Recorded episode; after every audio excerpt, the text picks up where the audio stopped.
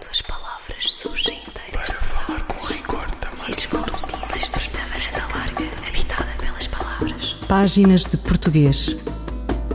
Um programa de José Manuel Matias, realizado pela Universidade Autónoma de Lisboa. Uma estrita varanda larga, habitada pelas palavras. Para falar com rigor da máquina do mundo. Quando as palavras surgem inteiras das águas e as vozes dizem os nomes na casa da língua. Um país faz-se de homens e livros, dizia o escritor brasileiro Monteiro Lobato. Não havia internet, telemóveis, redes, motores de busca ou sequer mochilas.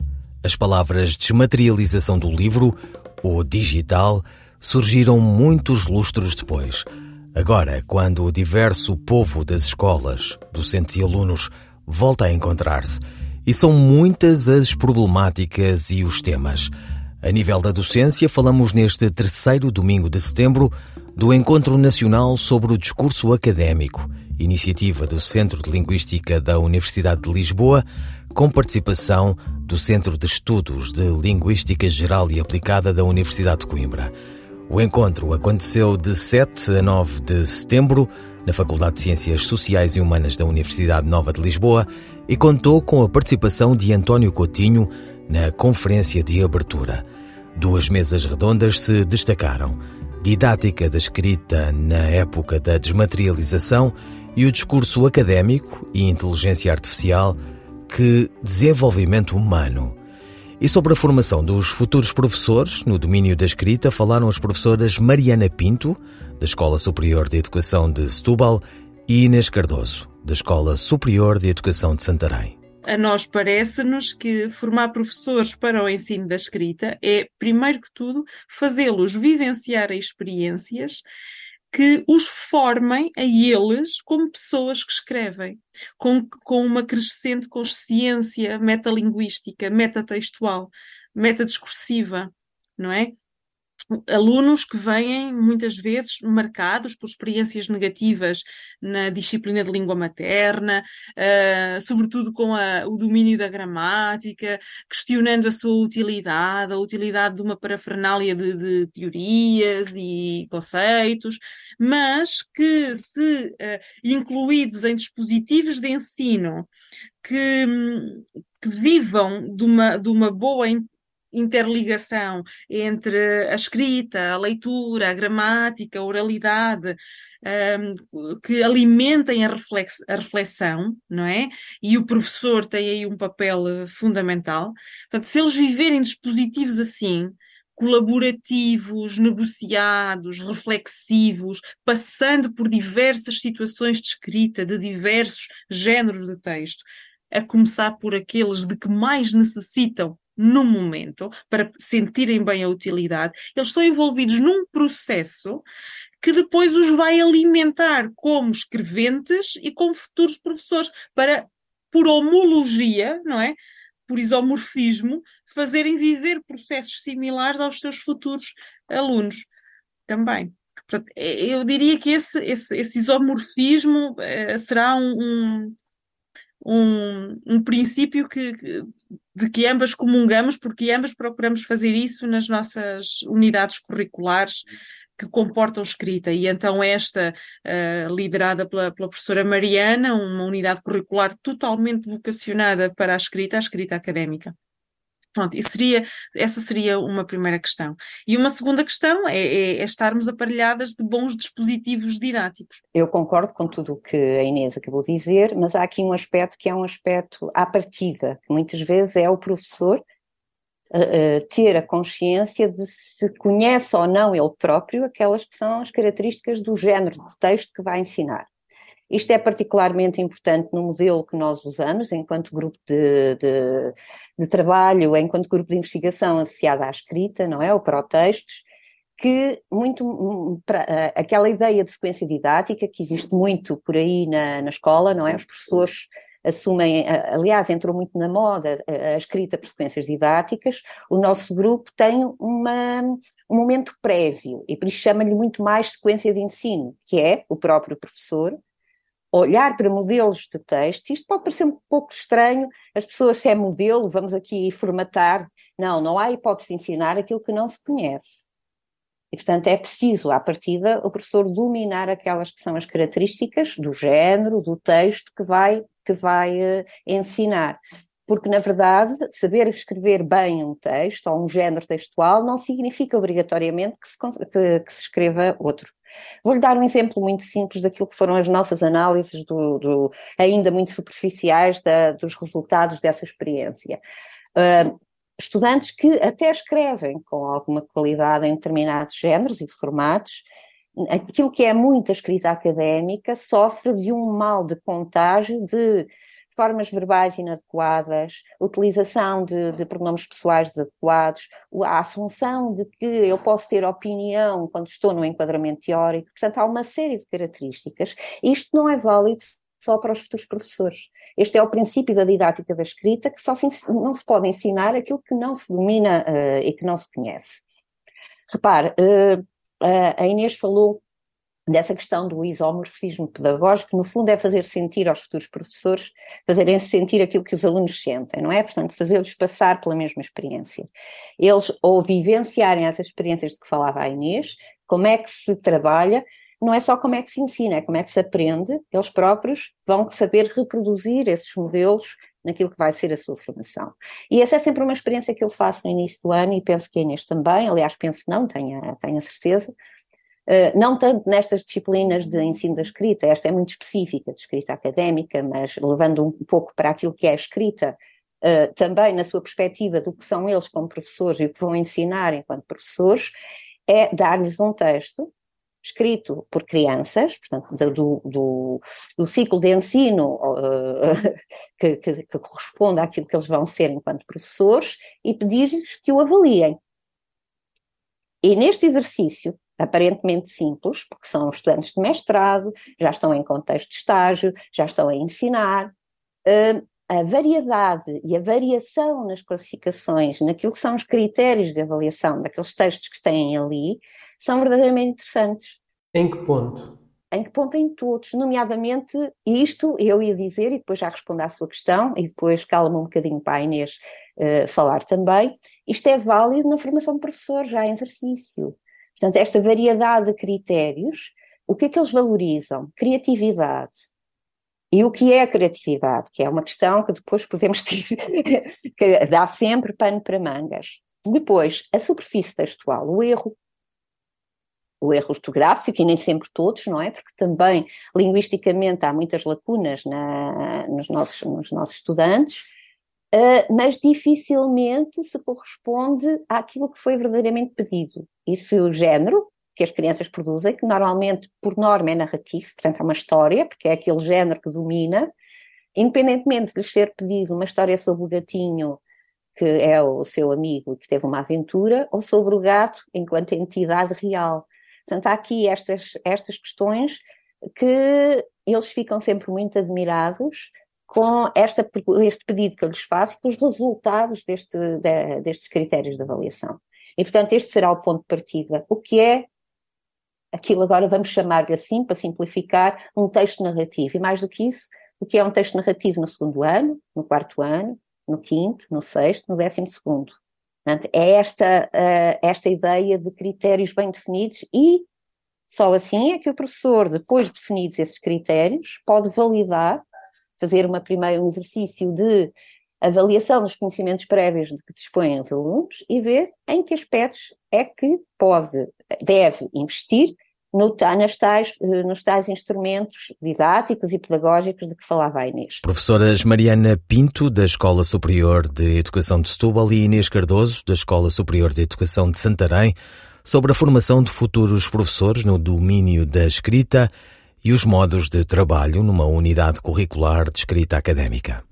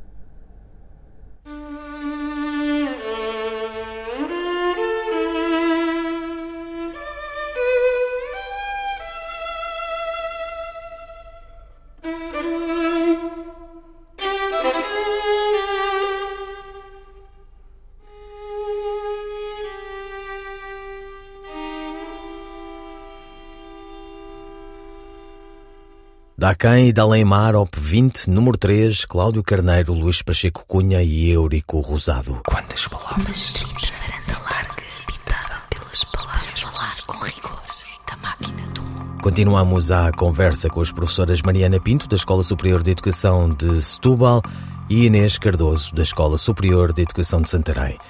Uma reflexão sobre os problemas que os estudantes apresentam na escrita académica quando chegam ao mestrado. Há um problema no ensino? Deveria haver uma maior preocupação no ensino da escrita académica? Mariana Pinto e Inês Cardoso. Óbvio. Uh, Vou-lhe dar o exemplo. Eu já nem vou para ciclos uh, anteriores. Vou, uh, os estudantes de mestrado já tiveram um percurso de três anos, não é? Portanto, já. E é-lhes é, pedido a produção de diferentes, diferentes textos em diferentes disciplinas e eu tive a curiosidade de ver o tipo de instrução e o tipo de guião que é dado, dificuldades que eles têm, quando lhes pedem uma reflexão crítica, o que, é isso? Quando lhes pedem um relatório de uma coisa qualquer, o que, que é isso? Curiosamente, os géneros de texto mais específicos e com mais critérios são das ciências em que tem os relatórios das experiências, eu não quero aqui dar designações, mas uh, em que eles sabem que numa primeira parte tem aquele aspecto, numa segunda tem que ter aquilo, tem que ter os exemplos, tem que ter não sei o quê. Portanto, obviamente que quando se compara aquilo que é pedido, isto é um problema do ensino da escrita. Uh, esta, esta nossa preocupação também, enquanto grupo, da escrita nas, nas diferentes disciplinas, o trabalho com as características de géneros textuais nas diferentes disciplinas, isto existe, mas é muito pouco. Portanto, eles chegam ao mestrado, a uma, a uma, uma, uma unidade curricular de escrita académica e as falhas são a nível de referências bibliográficas, a nível de, de, de conectores, isto é, de estruturadores de informação, a nível inclusivamente de sintaxe aí, enfim, mas pronto, estes são os aspectos, o desconhecimento do género, o que é isso? A investigação uh, mostra uh, os dispositivos que vão fazendo sentido e que vão tendo bons resultados no terreno, não só no terreno do ensino não superior, como também no terreno do ensino superior. E não só na aula de língua materna e de línguas, mas também nas aulas das outras disciplinas, em que necessariamente se escreve, porque pela escrita se avalia Uh, e, e, a questão de, da, da, avaliação é, é, é, premente, não é? Portanto, a, a investigação vai mostrando uh, a necessidade de articulação do trabalho de professores que se ocupam de disciplinas diversas. Uh, nas quais se escreve, em todas se escreve, em todas se lê, em todas se usa a língua, porque pela língua nos realizamos, pela língua aprendemos, não é? E ouvindo a Mariana há, há, pouco, de facto, uma das nossas grandes preocupações e ocupações no, no grupo é essa questão de, da definição dos critérios, da definição do género, mas um género que é flexível e trabalhá-lo em diferentes anos de escolaridade implica trabalhar características diferentes e ir ao encontro das necessidades que são as necessidades do aprendente naquela faixa etária.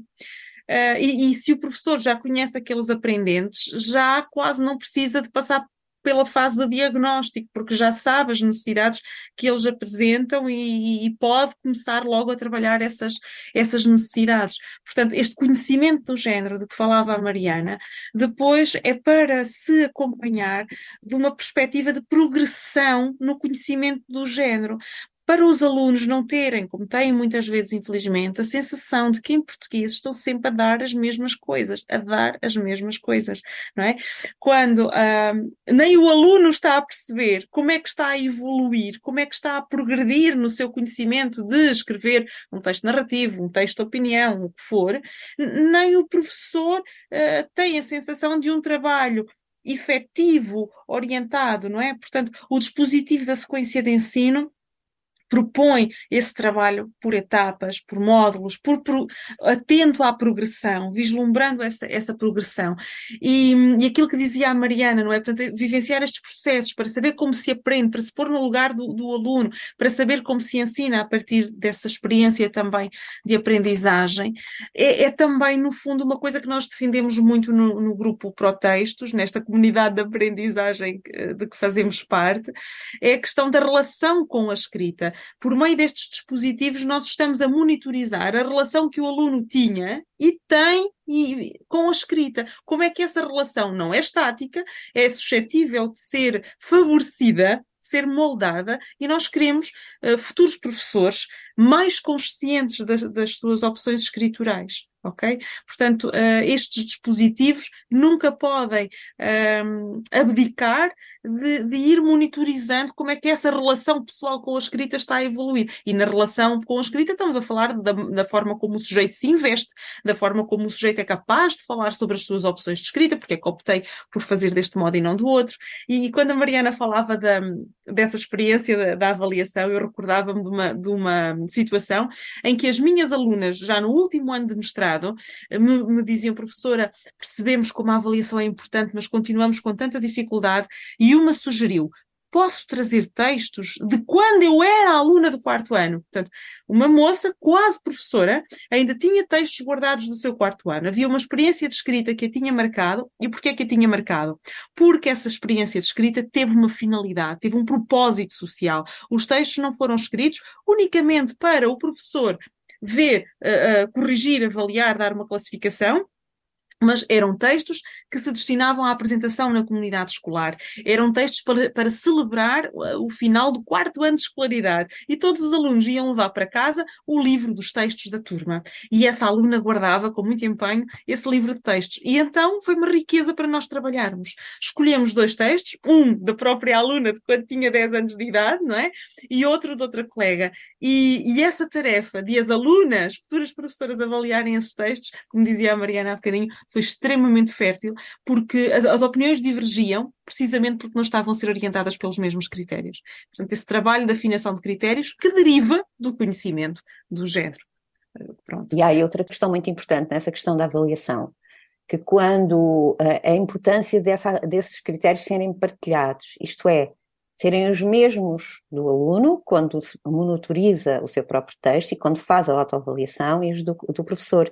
E não devem ser uh, distribuídos dados ao aluno finalizados, devem ser construídos a partir da leitura de textos, de, de, textos do mesmo género, tentar identificar as suas características, que, as partes em que se divide, os elementos que, são, que devem constar em cada parte, e em cada momento o aluno deve ser confrontado, antes de entregar o texto, eu fiz ou não fiz, ou não sei se fiz. Uh, e é assim, uh, é assim que o processo tem de decorrer, porque de outra maneira o professor nunca sabe, o aluno nunca sabe como vai ser avaliado. E normalmente é avaliado coisas tão genéricas como está muito confuso, tenta fazer, mas está confuso é porque ele não conseguiu fazer melhor e, portanto, dizer está confuso de pouco adianta naquilo que vai ser o resultado ou o produto final do texto. Continuamos, embora já tínhamos avançado um pouco, continuamos a centrar-nos muito no produto. E quando, quando o processo é muito mais importante. E na superfície, se eu trabalho determinado aspecto, não é os erros que eu devo valorizar, não os devo deixar, como é óbvio. Devo fazer o que o aluno uh, os corrija, mas não é isso que está em causa. Isto é muito difícil para um professor. A determinado momento, só avaliar determinada coisa, porque tem que sempre avaliar tudo. E quando se avalia tudo, acaba por criar este um pouco uma confusão naquilo que é o conhecimento que o aluno tem sobre, a, sobre o seu verdadeiro progresso, o seu verdadeiro caminho naquilo que é a escrita. E como melhorar? Como é que ajudamos, como é que, como é que estes novos professores podem então melhorar? Pelas experiências, um pouco nós, enquanto professores deles, a fazermos com que eles sintam, eh, na verdade, a experiência de uma escrita que para além de ser colaborativa, porque eles trabalham colaborativamente, é um processo que é acompanhado, que tem feedback constante do professor, está sempre em melhoria do processo e não se centra no produto. Obviamente que o produto vai ter uma avaliação. Mas versões em cima de versões e em cima de versões para que ele sinta verdadeiramente uh, o, o seu processo. Guiões de avaliação em que lhe diz vê se fizeste isto, vê se fizeste aquilo, vê como é que podes fazer isso, vê como é que podes fazer isso. Esse é o processo, porque se nós apenas fizermos isso teoricamente, naquilo que são as aulas de didática, em que damos os princípios da didática da escrita, eles não sentem, não sentindo, não são capazes de, ou como, diria, como dizia a Inês, não vivenciam, ou não vivenciar, não são capazes de reproduzir, reproduzem um modelo que é o modelo que trazem e que conhecem e com o qual, apesar de se sentirem desconfortáveis, também não têm armas para, para o contrariar. É um bocadinho por aí, essa, essa é a perspectiva que eu, que eu defendo. Sim, sim, sem dúvida. E essa partilha de critérios de que falavas, no fundo, é exercitar verdadeiramente uma avaliação que é reguladora. É Exatamente. reguladora para o aluno, da, daquilo que ele está a aprender e daquilo em que ele se sente mais inseguro, e para o professor, para ir infletindo, para ir avançando, para, para ir refletindo e tomando opções, não é? Portanto, os, este, este trabalho modular, este trabalho por etapas, em que nós aliviamos a sobrecarga cognitiva, porque escrever é das atividades mais complexas que podemos empreender, e é preciso aliviar a sobrecarga uh, cognitiva, não querendo exigir tudo uh, em simultâneo e, sobretudo, exigir o que não foi ensinado Uh, e, e, essa também é uma marca que, que, as, que as, nossas, as nossas alunas, a maioria alunas, é uma marca que elas também trazem.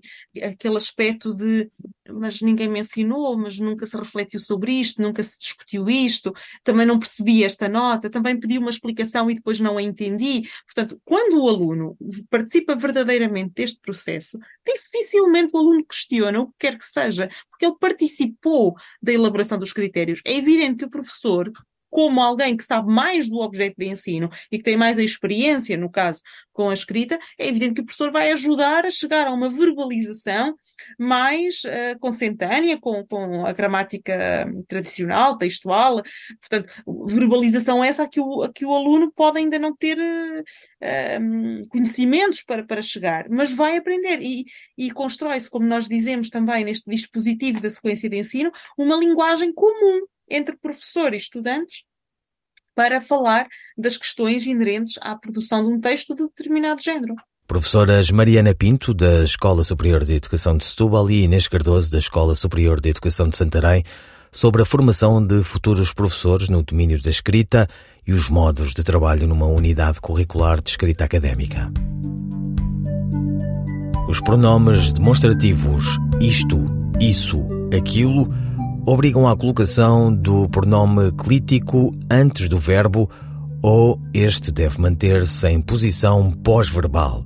Ou seja, em português europeu devemos dizer isso encanta-me ou isso me encanta. A resposta da professora Carla Marques. Na variante europeia do português, os pronomes demonstrativos não são atratores de próclise. Isto é, não atraem o pronome clítico para uma posição antes do verbo, como acontece, por exemplo, com o advérbio de negação não, que, este sim, exige próclise, como se observa pelo contraste entre as frases eu faço-o e eu não o faço. Nesta última, a colocação do pronome o antes do verbo deve-se à atração exercida pelo advérbio não. Note-se, todavia, que há casos especiais em que o pronome clítico pode surgir antes do verbo em construções com os pronomes demonstrativos, o que acontece em frases com focos contrastivos, ou seja, que se iniciam, por exemplo, por complemento direto. É o que acontece numa frase como Este livro é difícil. Isso te digo eu. Nesta frase, o pronome te é colocado antes do verbo porque o pronome demonstrativo isso, que é complemento direto do verbo, o atraiu para aquele lugar.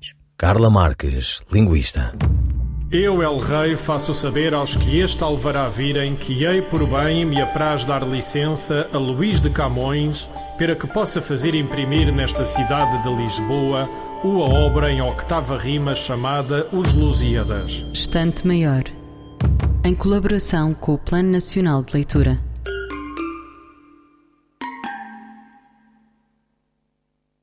Sábio é o que se contenta com o espetáculo do mundo e ao beber nem recorda que já bebeu na vida, para quem tudo é novo e marcessível sempre.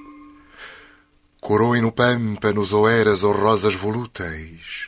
Ele sabe que a vida passa por ele e tanto corta a flor como a ele de átropos a tesoura. Mas ele sabe fazer que a cor do vinho esconda isto, que o seu sabor urgia com o gosto às horas, como uma voz chorando passar das bacantes. E ele espera, contente quase e bebedor tranquilo, e apenas desejando num desejo maltido que a abominável onda não molhe tão cedo. Um poema de Fernando Pessoa dito pelo ator Cindy Felipe, acompanhamento musical de Laurent Felipe. Ouviram páginas de português, as despedidas de José Manuel Matias, Luís Carlos Patraquim, Miguel Roque Dias e Miguel Vanderkellen. Quando as palavras surgem inteiras de falar com rigor também. Páginas de português. Um programa de José Manuel Matias, realizado pela Universidade Autónoma de Lisboa. Uma estrita varanda larga, habitada pelas palavras. Para falar com rigor da máquina do mundo. Quando as palavras surgem inteiras das águas e as vozes dizem os nomes na casa da língua.